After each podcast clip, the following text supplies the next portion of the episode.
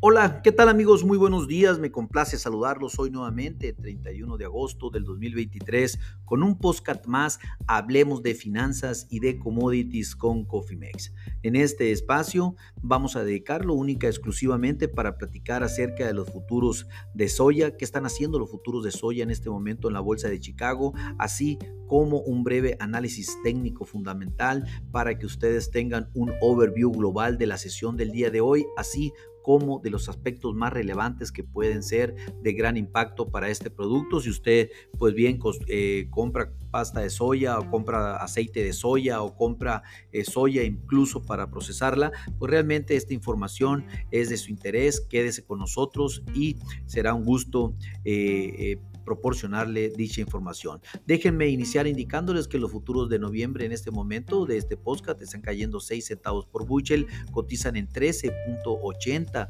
centavos por buchel.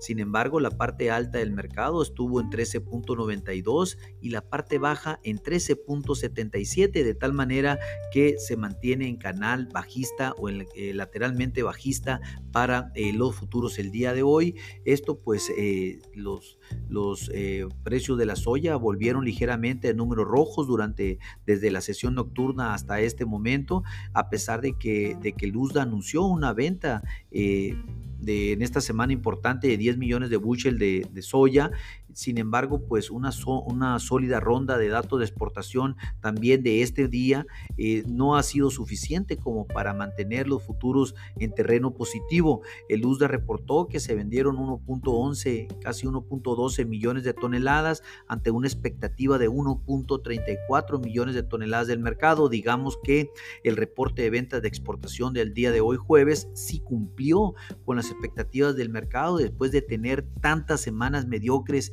en los informes de exportación, al final sale uno que sí es aceptable, de tal manera que esto debería darle un poquito de tranquilidad a los mercados el día de hoy. Sin embargo, pues vemos que la soya se mantiene todavía en canal bajista, al menos hasta este momento de este postcat.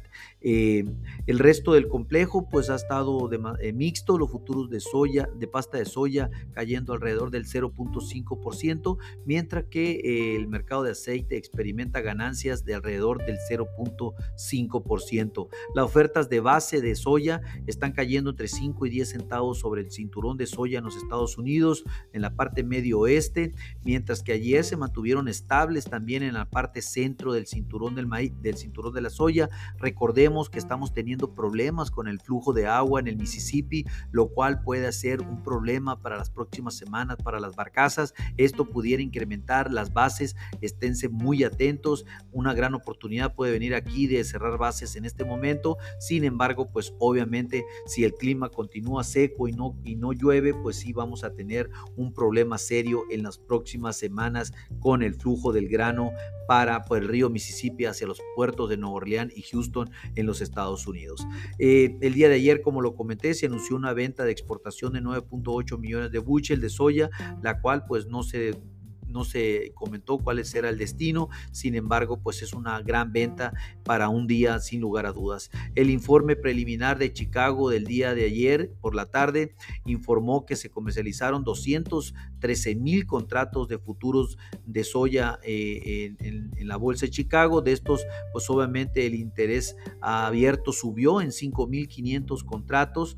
Eh, ya para el volumen de las opciones, este fue de 37.800 contratos en donde todavía favorecen los calls, eh, eh, perdón, todavía favorecen las, eh, las put en 19.700 contratos contra 18.000 148 eh, contratos call. De tal manera, pues está muy equilibrada la, el tema de, los call y los put, no así como lo vimos en maíz, aquí sí lo vemos en soya, eh, está muy equilibrado el mercado de especulación. La volatilidad implícita en los contratos de noviembre se ha reducido al 18.3%, incluso por debajo de, de maíz, y este vence en 57 días.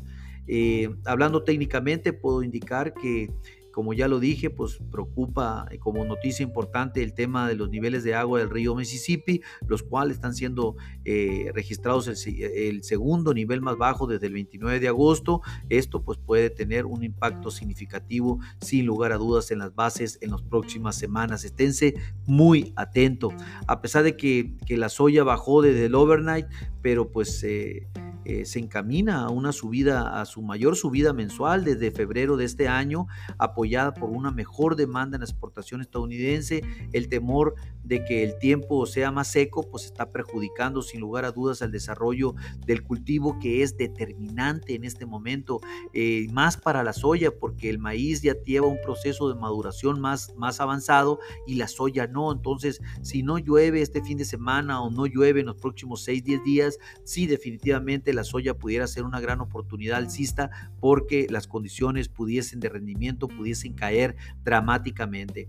Eh, dato técnico, pues la soya en noviembre cotizó a la baja desde ayer, hoy pues nuevamente a la, a la baja. Eh, aquí es importante el soporte de cuatro estrellas de 13.73 a 13.81. Estamos prácticamente dentro de este, de este soporte, que es un soporte, de ese primer soporte bajista, el segundo soporte ya vendría en 13.50, por lo tanto, pues obviamente eh, pudiese ser de corto plazo, porque si no llueve, definitivamente pudiéramos regresar rápidamente a la primera resistencia que está en 14.09 centavos por Buchel. Pivot 13.90, estamos lejos de pivot en este momento, en aproximadamente 12 centavos, nos mantenemos en el perdón, en canal lateral bajista por lo cual considero importante darle seguimiento al clima porque eso puede ser que el mercado haga que reaccione inmediatamente a la alza en las próximas sesiones. Hay que estar muy atentos.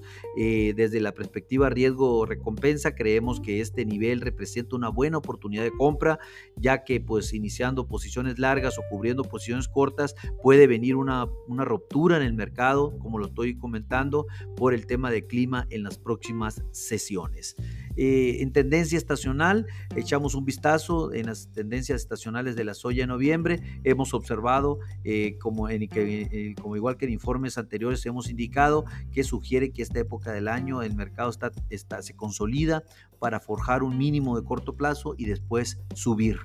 Esténse muy atentos. Si ustedes no tienen o desean tener una estrategia en administración de riesgo en, los futuros de soya, pónganse en contacto con nosotros en info.cofimex.net o bien por medio de este podcast y con gusto lo contactaremos. A nombre de todo el equipo de Cofimex y mío propio José Valenzuela, le damos gracias por su atención y les recuerdo que lo peor es no hacer nada. Pasen un hermoso día. Hasta luego.